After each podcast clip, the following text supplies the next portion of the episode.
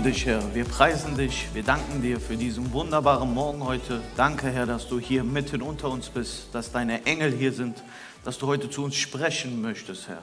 Und es reicht ein Wort, Herr, damit wir verändert sind. Gepriesen seist du. Amen.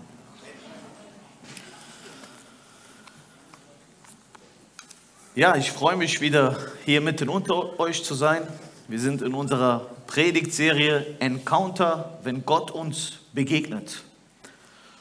Und ich glaube einfach, dass diese Begegnung es ausmacht. Wenn Gott uns begegnet, verändert sich unser komplettes Leben. Seid ihr einverstanden? Gott verändert. Es ist Jesus, der verändert. Und ich freue mich, heute hier zu sein, wieder mitten unter euch. Wisst ihr, ich habe euch vermisst. Ich habe meine Gemeinde vermisst. Ich war zwei Wochen im Urlaub, war zwei Sonntage nicht hier. Und der eine oder andere sagt vielleicht, wie, zwei Sonntage und du vermisst schon die Gemeinde? Ja. Ja. Ich vermisse euch, weil ihr seid meine Familie. Christen untereinander, wenn die zusammenkommen, ist das eine Gemeinschaft, die Gott gewollt hat. Wisst ihr, wenn wir gemeinsam im Lobpreis Gott loben und ihn anbeten und feiern, dann ist das für mich so bildlich gesehen, wie als wenn wir alle gemeinsam an einem Tisch sitzen und Jesus vorne ist und wir gemeinsam jubeln, ihn feiern dafür, dass wir mit ihm Gemeinschaft haben, dass er uns errettet hat, dass er uns so sehr liebt. Sei unter deinen Geschwistern, komm in die Gemeinde, wo Brüder und Schwestern sind, die Jesus errettet hat. Halleluja. Ich möchte mit euch über das Thema sprechen, mit Gott im Alltag leben und auf ihn hören. Ich glaube nämlich, dass Gott ein Gott ist, der dir nicht nur hier in der Gemeinde begegnet, in der Kirche, oder den du nicht zweimal im Jahr begegnest, sondern Gott ist ein Gott, der im Alltag dir begegnen will. Wenn wir nach zwei Stunden, mache ich heute nicht, aber nach einer halben Stunde hier raus sind, ich versuche mich kurz zu halten, es ist sehr warm, ich möchte, dass die Message heute ankommt. Und wenn das ankommt, ist alles in Ordnung. Ich möchte euch sagen, wenn wir hier raus sind gleich, dann fängt das Leben mit Gott erstmal so richtig an. Hier in der Gemeinde tanken wir nur auf. Wir sind in Gemeinschaft, wir freuen uns, wir sehen unser Bruder, unsere Schwester. Wir feiern zusammen Jesus. Aber das wirkliche Leben mit Gott beginnt im Alltag. Das wirkliche Leben mit Gott ist da, wo du Not hast. Ist da, wo du auf deiner Arbeit bist. Ist da, wo du gerade im Stau stehst. Ist da, wo gerade nichts läuft bei dir zu Hause, wo du kochst, wo du deine Kinder zur Schule bringst, wo du selbst zur Schule gehst. Jesus, er will nicht nur bei dir sein hier in der Kirche. Wenn du diese Art von gläubiger Christ bist oder Mensch bist, der sagt, ich möchte Gott in der Kirche zwei Stunden begegnen, dann ist das okay. Aber Gott wird damit nicht einverstanden bleiben. Er wird sagen, nein, das geht so nicht. Ich habe mir meine Beziehung mit dir anders vorgestellt. Gott, er will eine Beziehung haben mit mir und dir. Er möchte eine Beziehung haben mit dem, was er erschaffen hat. Er kennt dein Herz besser, als du es selbst kennst. Und er will es formen. Und er will es leiten. Und er will es zurecht machen. Denn er weiß, was gut für dich ist. Er weiß, was gut für uns ist. Und er ist vielen Menschen begegnet in der Bibel, wo er immer wieder beweist, dass er nicht ein Gott ist, der Priestern nur begegnet oder im Tempel ist, sondern dass er Menschen mitten plötzlich in der Mittagszeit zum Abend begegnet. Und ich weiß nicht, wie sieht dein Alltag aus? Wie, wie ist dein Alltag? Mit was beginnst du morgens beim Aufstehen? Wie gehst du schlafen? Vielleicht sagst du, ich, ich habe einen ganz langweiligen Alltag. Bei mir ist immer dasselbe. Aufstehen, Schule, Arbeit, wieder nach Hause kommen, kurz was essen, schlafen gehen. Oder vielleicht sagst du, mein Alltag ist mit meinen Hobbys äh, verbunden. Ich versuche in meinem Alltag immer meinen Hobbys nachzugehen.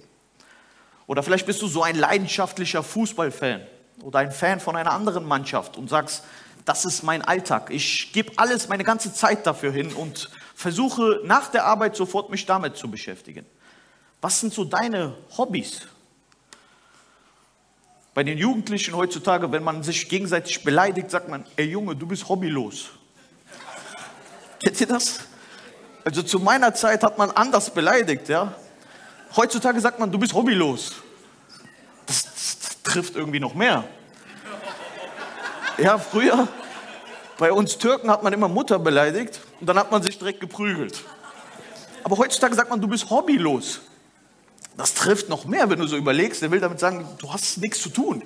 Du bist eine Null. Und ich habe mich so überlegt, was sind denn meine Hobbys? Was mache ich so im Alltag? Und ich weiß nicht, ich glaube, viele von euch wissen das nicht, aber ich mag gerne Angeln. Und ich habe mich mit diesem Thema Angel von Mitte dieses Jahres bis Mitte letzten Jahres, so ein Jahr lang jetzt, so richtig befasst, vom letzten Sommer bis diesen Sommer. Also ich habe so Berichte gelesen, ich habe mir Videos angeschaut, ich bin zum Unterbacher See gefahren und habe gefragt, wie man da so einen Angelschein macht. Ich habe mich damit beschäftigt, in welchen Seen man welche Fische angelt und es welche Fische überhaupt gibt, die man essen darf. Das hat mich irgendwie so herausgefordert, dass man einen Fisch angelt und den dann essen darf. Da kam dieser Jagdinstinkt in mir raus. Ich, ich weiß nicht, das hat mir irgendwie gefallen. Und, und ich habe geguckt, welche Forelle muss man mit welchem Haken fischen. Wusstet ihr, ihr braucht für jeden Fisch einen anderen Köder. Und wenn man sich so damit beschäftigt, darin liest und Videos sich anschaut, da war ich total fasziniert. Und ich sagte zu meiner Frau vor ein paar Wochen, oh, das wäre so eine schöne Zeit, jetzt angeln zu gehen. Und sie sagte zu mir, Jan, was erzählst du da? Du hast doch noch nie geangelt. Und ich muss euch heute zugeben, ich bin hobbylos. Wirklich. Ich habe noch nie geangelt alles, was ich in diesem letzten Jahr im Alltag mich be beschäftigt habe, ist alles hier oben passiert. Warum erzähle ich euch das? Weil ich möchte euch sagen, der Glaube mit Gott kann manchmal genauso sein wie dieses Beispiel gerade. Du kennst Gott, vielleicht hast du dich schon mit ihm beschäftigt, vielleicht hast du sogar schon mal die Bibel gelesen. Du kommst in die Kirche, du hast von Gott gehört, Du hast dich mit ihm beschäftigt. Du hast schon mal von Jesus gehört, dass er alleine der Weg, die Wahrheit und das Leben ist. Dass es zu Gott keinen anderen Weg gibt als Jesus. Vielleicht kennst du sogar diese Wahrheit. Aber wisst ihr, all das hilft nicht. All das half mir nicht, wenn ich diesen ersten Schritt nicht irgendwann mal begehe und angel gehe. Es hilft mir nicht weiter, nur davon zu träumen oder es zu wissen. Jakobus, er sagt in einer Stelle, genau so ist es auch mit dem Glauben. Wenn er allein bleibt und aus ihm keine Taten hervorgehen, ist er tot. An einer anderen Stelle sagt Jakobus, auch die Dämonen und der Teufel glauben an Gott. Es hilft nicht weiter. Der Glaube an Gott hilft nicht weiter sondern was weiterhilft, ist die Beziehung mit ihm. Was weiterhilft, ist das Vertrauen zu ihm, die Liebe, die man zu ihm hat, zu verstehen, was er für uns am Kreuz getan hat. Das anzunehmen, erwidert erst die Beziehung zu Gott. Es nützt nichts von Gott zu wissen. Du kannst noch so theologisch gut begabt sein und die ganze Bibel auswendig kennen. Ich habe muslimische Freunde, die kennen die Bibel besser als ich. Aber es hilft nicht. Diesen lebendigen Gott muss man begegnen. Und diesen ersten Schritt, den du und ich machen müssen, ist, indem wir unser Herz öffnen. Dieser guten Botschaft von Jesus Christus müssen wir unser Herz öffnen. Unser Herz öffnen und diese Botschaft hineinlassen. Jesus, er hat sein Leben gegeben, damit du in Ewigkeit bei ihm bist. Jesus, er ist in diesen Alltag reingekommen. Er blieb nicht dort oben als ein Gott, der an seinem Thron sitzt und fertig, sondern Gott, er wurde Mensch, damit du und ich leben können, in Ewigkeit leben können, nicht verdammt sind, nicht in die Hölle kommen, nicht uns versklaven durch Sünde, sondern Gott ist gekommen, damit Sünde und Angst bei dir keinen Platz mehr haben soll. Sünde und Angst ist nicht von Gott. Gott, er will nicht, dass du in Sünde lebst. Er will nicht, dass du in Angst lebst. Und dafür tat er alles. Jesus ist genug. Nimm diesen Satz mit. Jesus ist genug. Du brauchst nicht mehr Wissen. Du brauchst nicht mehr Theologie. Du brauchst nicht mehr Lehren. Du brauchst nicht mehr Taten, sondern dein Glaube, dein Glaube allein an Jesus Christus ist die Errettung, ist das, was dich freisetzt. Glaube an den Herrn Jesus Christus und du wirst errettet. Und so möchte ich mit euch über einen Mann sprechen im Neuen Testament, der heißt Cornelius. Dieser Cornelius, bevor wir lesen, möchte ich euch kurz von ihm berichten. Bevor wir lesen, müsst ihr eins wissen über Cornelius. Der war kein Christ. Jesus ist bereits gestorben und auferstanden. Aber Cornelius ist der einzigste, in dem wir lesen, der nicht, nicht Jesus kannte aber trotzdem Gott volles Augenmerkmal auf ihn hatte und sogar seine Gebete erhörte. Wir lesen mal gemeinsam. In Caesarea lebte Cornelius, ein Hauptmann, der zum sogenannten italienischen Regiment gehörte. Er glaubte an Gott und hielt sich mit seinem ganzen Hausgemeinschaft zur jüdischen Gemeinde.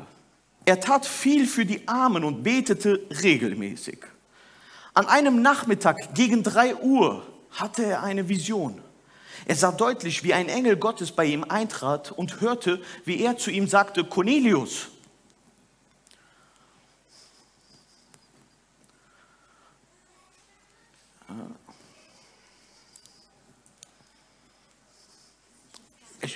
Okay. Erschrocken blickte er den Engel an und fragte, warum kommst du, Herr? Der Engel antwortete, Gott hat genau bemerkt, wie treu du betest und wie viel Gutes du den Armen tust. Und er will dich dafür belohnen. Darum schickte, jetzt, darum schickte er jetzt Boten nach Jope und lass einen gewissen Simon zu dir bitten, der den Beinamen Petrus trägt. Weiter. Er ist zu Gast bei einem Gerber Simon, der sein Haus unterm, unten am Meer hat. Als der Engel wieder fortgegangen war, rief Cornelius zwei Diener und einen frommen Soldaten aus seinem persönlichen Gefolge. Er erzählte ihnen, was er erlebt hatte und schickte sie nach Joppe. Bis hierhin. Ein Mann, der was zu sagen hatte. Ein Italiener, aus, Röm, aus dem römischen Reich damals. Aber was mehr deine Aufmerksamkeit annehmen sollte heute ist, er war kein Christ. Er kannte Jesus nicht. Aber sein Herz suchte nach dem lebendigen Gott. Wir sehen es, weil er beschäftigte sich mit Recht. Er wollte den Armen helfen. Und er hat den Armen geholfen. Er gibte von seinem Überfluss ab. Und das ist auch etwas, was Jesus uns sagt. Er sagt, geben macht mehr Freude als nehmen. Also er machte schon diese, diese Gewohnheiten, diese Charaktereigenschaften von Jesus. Ohne dass er Jesus kannte, machte er schon Sachen, die Jesus gefallen haben. Wisst ihr, um Gott zu gefallen, um, um, um ihm im Alltag zu begegnen, musst du erstmal wissen, wer er ist. Um ihm nachzufolgen, musst du Jesus kennenlernen.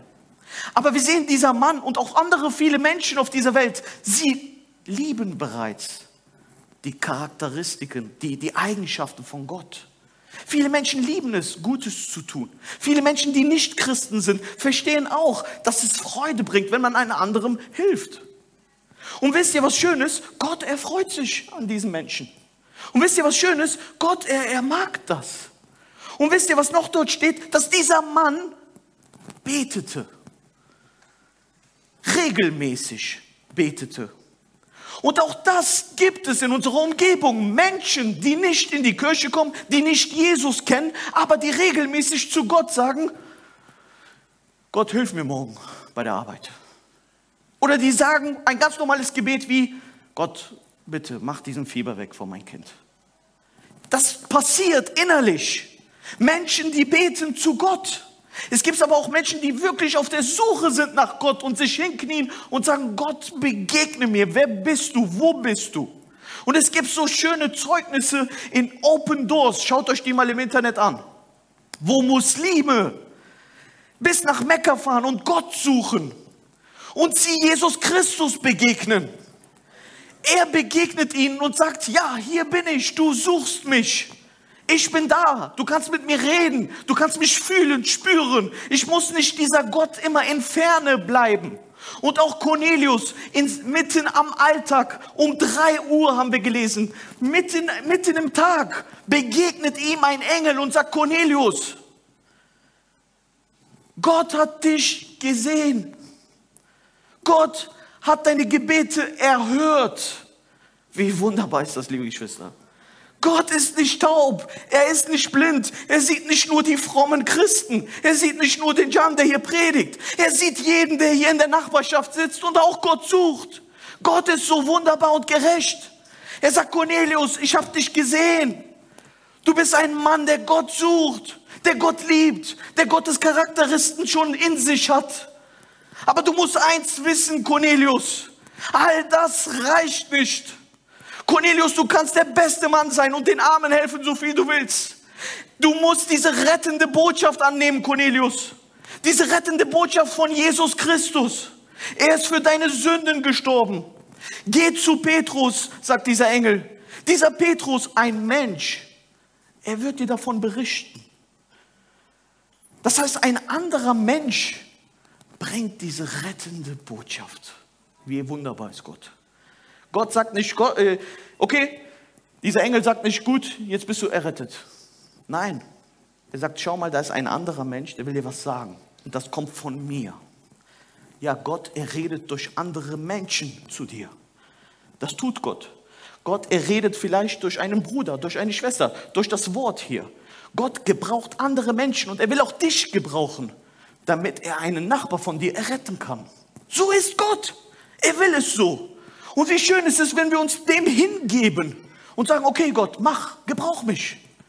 Es ist das Allerschönste im Alltag, wenn du siehst, wie ein Mensch Gott annimmt.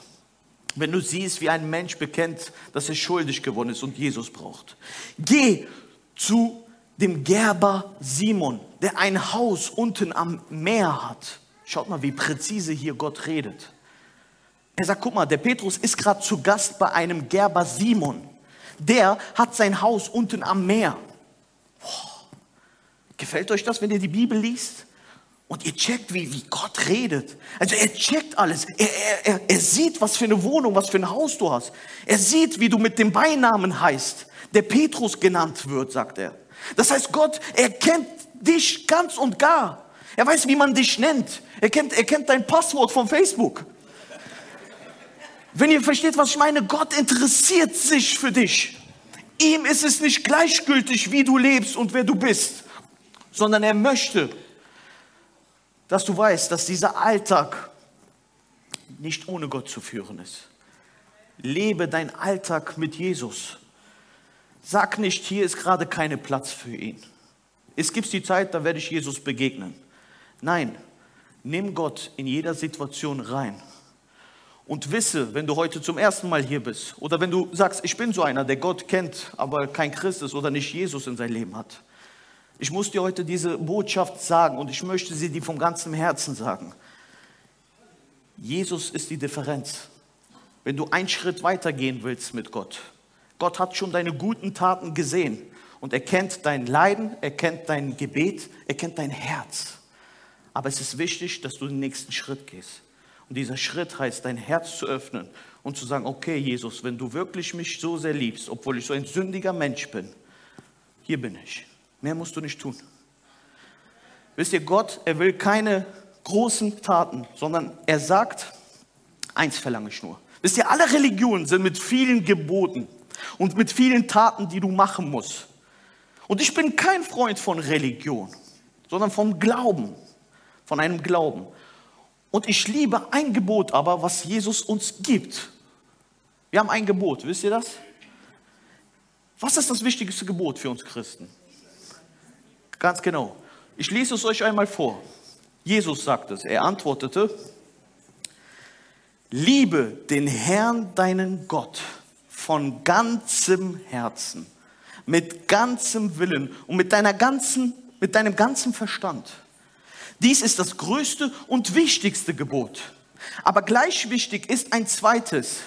Liebe deine Mitmenschen wie dich selbst.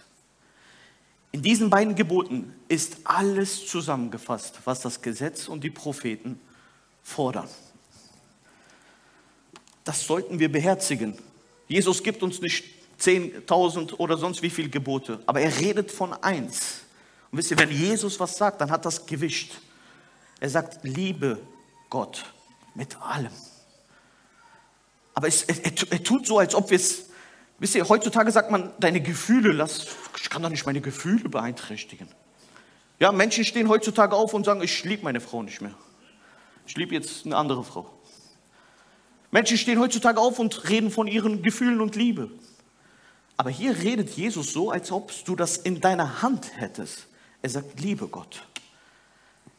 Wisst ihr, warum er so redet? Weil es eine Entscheidung ist. Du musst dich selber entscheiden, wen du liebst und wen nicht. Es ist nicht, es ist nicht nur Gefühle, sondern es ist eine Entscheidung, die du triffst. Liebst du wirklich Gott mehr als alles andere? Liebst du Gott wirklich mehr als wie andere Leidenschaften oder als wie einen anderen Menschen? Wisst ihr, Gott, der möchte das öfters sehen. Er ist nicht ein Gott, der sich zufrieden gibt mit Ich liebe dich. Ja.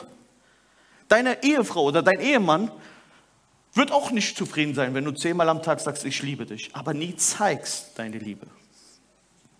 Wird er nicht und wird sie nicht zufrieden sein. Gott kannst du genau so vergleichen.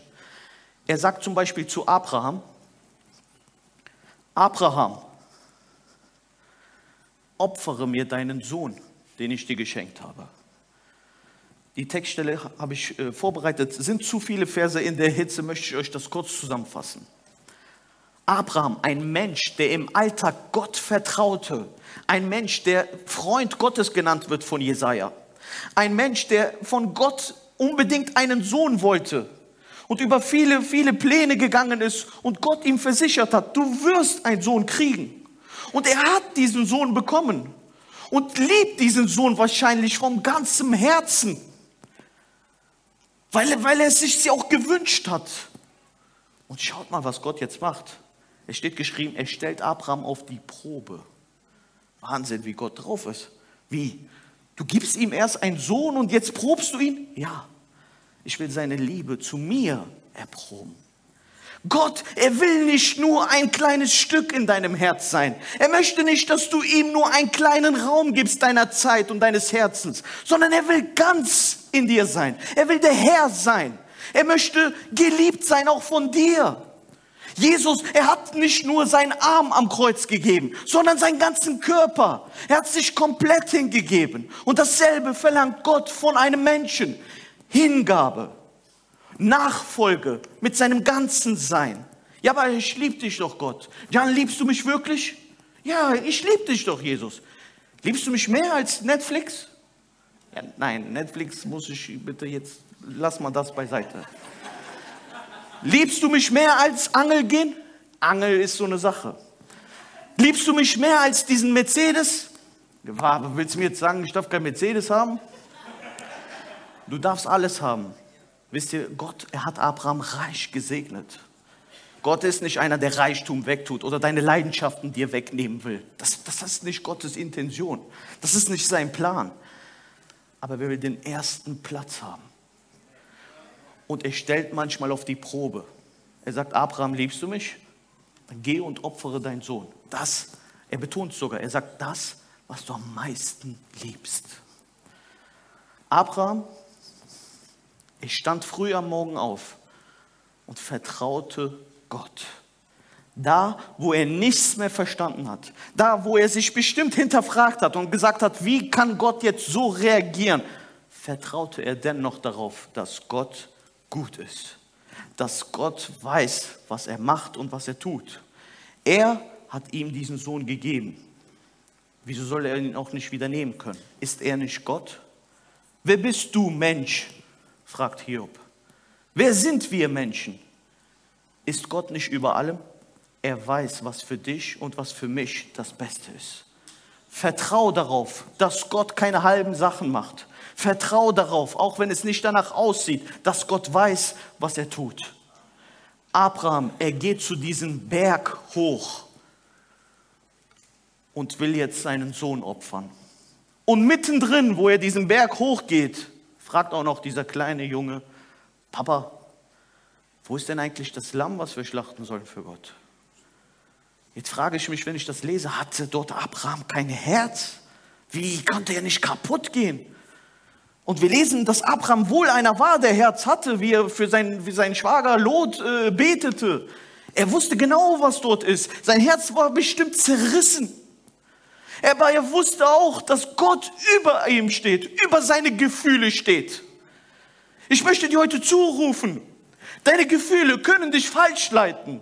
Lass mich das dir einmal frei raus sagen. Gefühle können falsch leiten. Heutzutage hören wir, hör auf dein Herz. Aber ich möchte heute mit aller Macht zurufen, hör auf Gott. Gott ist der Herr über allem. Er kennt Gefühle. Er kennt Herzen, die betrügen. Herzen können betrügen. David sagt von sich in dem Psalmen, Gott prüft mein Herz, weil mein Herz kann mich betrügen. Gott, er betrügt nicht. Gott, er ist dir treu. Und wenn du ihm was gibst, dann gibt er es dir hier auf dieser Welt hundertfach zurück. Der Teufel will auch manchmal Sachen haben von dir. Deine Zeit, deine Hingabe. Aber er gibt dir nichts zurück. Er ruiniert dich nur. Er bringt dich immer tiefer. Gott dagegen schenkt Segen. Diesen Segen in Überfluss. Und er sagte zu Abraham, Abraham, leg das Messer weg. Abraham, leg das Messer weg. Ich wollte nur sehen, schaut mal, ob du mich wirklich liebst. Gott, er möchte nicht nur, dass ich träume vom Angeln, er will nicht nur, dass du Gott kennst und Jesus kennst, sondern es ist der Zeitpunkt gekommen. Mögest du das heute so aufnehmen, in dieses, dieser Predigt, in diesem Wort, dass Gott dir zuruft, ich möchte deine Liebe jetzt sehen. In Taten möchte ich dein Glaube und deine Lieben sehen. Das Team kann gerne nach vorne kommen. Und ich möchte dich noch vor einer großen Wahl heute stellen. Wisst ihr, Jesus, er ist in diese Welt gekommen, um sündhafte Menschen in den Himmel zu bringen. In dem Himmel sind keine frommen Menschen, die alles gut gemacht haben, sondern im Himmel sind Verbrecher, Junkies, Prostituierte, sündhafte Menschen, die wir vielleicht sagen, guck mal den, guck mal der, der Ehebrecher an. Ach, wo wir sagen, pff, das ist für mich ein Ehebrecher, sonst nichts. Diese Menschen sind im Himmel. Diese Menschen waren bereit, Buße zu tun. Diese Menschen waren bereit, seinen Fehler einzusehen.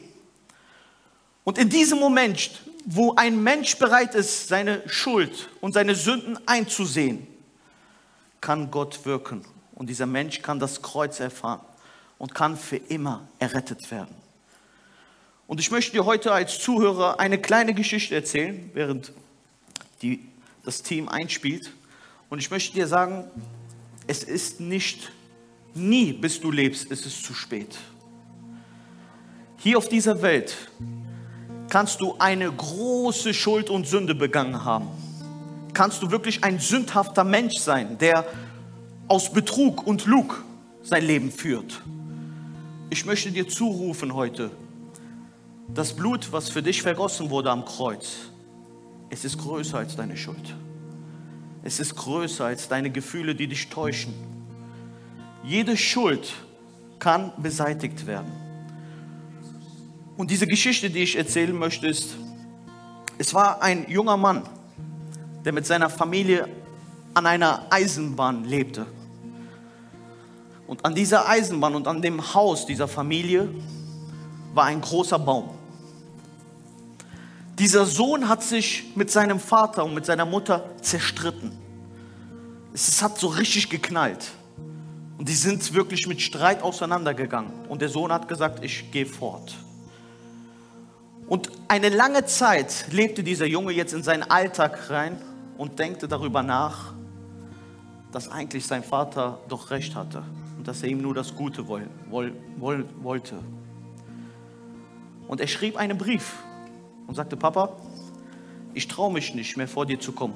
Es ist zu, zu eskaliert zwischen uns beide. Aber weißt du was? Ich fahre morgen mit der Straßenbahn am Haus vorbei.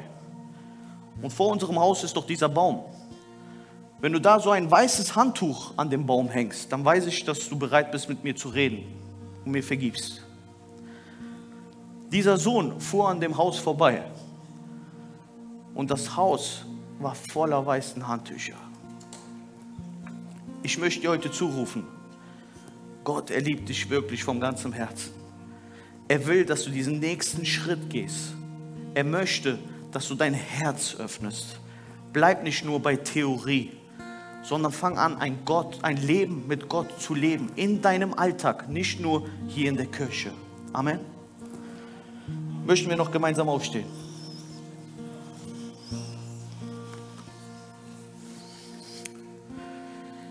Ja, wenn dich etwas berührt hat von diesem Wort, wenn du sagst, hier hat irgendwie Gott zu meinem Herz gesprochen, dann möchte ich für dich beten. Und du kannst als Zeichen dafür, dass Gott zu dir geredet hat, deine Hand heben. Du hebst sie nicht zu mir, du hebst sie zu Gott. Jesus, du siehst diese Hände, Herr, und du bist jetzt hier mitten unter uns. Jesus, ich danke, dass du nur ein Wort sprichst und man wird heil und gesund. Denn du bist der, der verändert. Du bist der, der heute noch wirkt. Du bist der, der heute noch heilt und befreit und errettet. Jesus, du bist der Größte. Du bist der Name über alle Namen. Du bist das Alpha und das Omega. Du bist der Herr. Und du möchtest in unserem Alltag leben, Herr. Jesus, du kennst unsere Schuld. Du weißt, wo wir dir im Alltag manchmal keine Zeit oder keinen Raum schenken. Und auch diese Schuld möchtest du vergeben, Herr. Du möchtest heute neu machen, Herr. Du hast heute eingeladen, Herr. Du hast diesen Baum voller Handtücher für uns vorbereitet heute, Herr. Du rufst dazu auf, dass wir unser Herz dir geben. Und so bitte ich dich für jeden, der hier ist, für jeden, der seine Hand erhoben hat, für jeden, der nicht seine Hand erhoben hat. Jesus, für jeden Zuschauer im Fernseher. Ich bitte dich, Jesus, dass du erneuerst, dass du zu den Herzen wieder und wieder anklopfst, Herr, sodass Menschen dir aufmachen, Herr, und sie diese rettende Botschaft annehmen können, Herr. Diese, diese Ströme des lebendigen Wassers annehmen, Herr, über ihr Leben und erkennen, dass du der Schönste bist, Herr. Dass du das Schönste überhaupt bist, Jesus. Jesus, du bist wunderbar und gut. Wir lieben dich, denn du hast alles für uns getan wo wir noch in Schuld und Asche waren, hast du uns rausgeholt. Von der Finsternis zum Licht. Du bist der Herr. Gepriesen sei dein Name. Amen.